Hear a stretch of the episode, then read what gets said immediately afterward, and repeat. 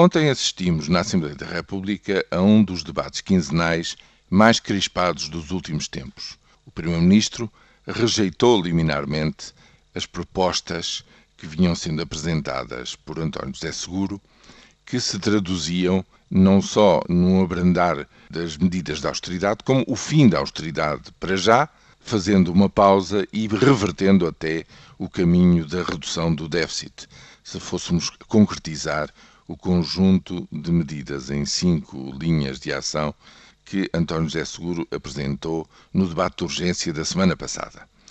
Essa via é liminarmente rejeitada pelo Primeiro-Ministro como sendo contraproducente neste momento, e a melhor expressão disso foi quando falou do salário mínimo. O salário mínimo que viria a estar em discussão na concertação social, cujo reforço, cujo aumento o Primeiro-Ministro também considera contraproducente em relação àquilo que deveria ser feito. Ele chegou mesmo a dizer que o que deveria ter sido feito foi o que a Irlanda fez, ou seja, reduzir o salário mínimo. E só não foi feito, diz ele, por causa do nível baixo em que se encontra o salário mínimo em Portugal, em 485 euros, enquanto na Irlanda está na casa dos 1.400 euros. 485 é pouco mais do que o limiar da pobreza. E julgo eu que é esse, esse o fundamento que eh, o Primeiro-Ministro deu para, compreensivelmente, dizer que o governo anterior não quis mexer no salário mínimo e ele também não o quis fazer.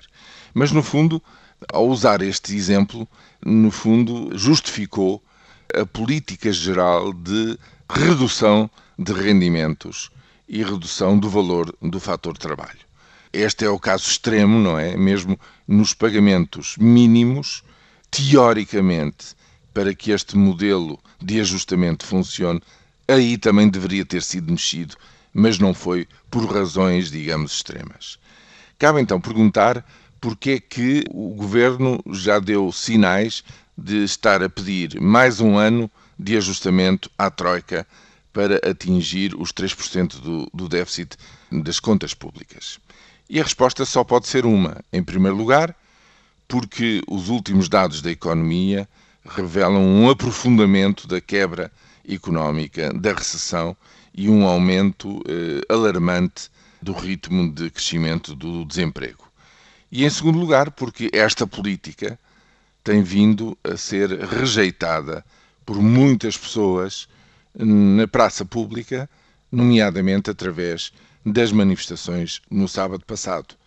Embora o Primeiro-Ministro diga que não se deixa, digamos, condicionar por manifestações, o que é facto é que a dose da austeridade que tem vindo a ser, digamos, aplicada tem ultimamente dado resultados uh, muito negativos e, uh, inclusivamente, dado sinais uh, muito para além daquilo que se esperava que o governo esperava e que a Troika esperava. Daí que, na próxima semana, saberemos, o acordo com a Troika não irá além de um ligeiro abrandamento em relação à dose de austeridade que temos aí pela frente.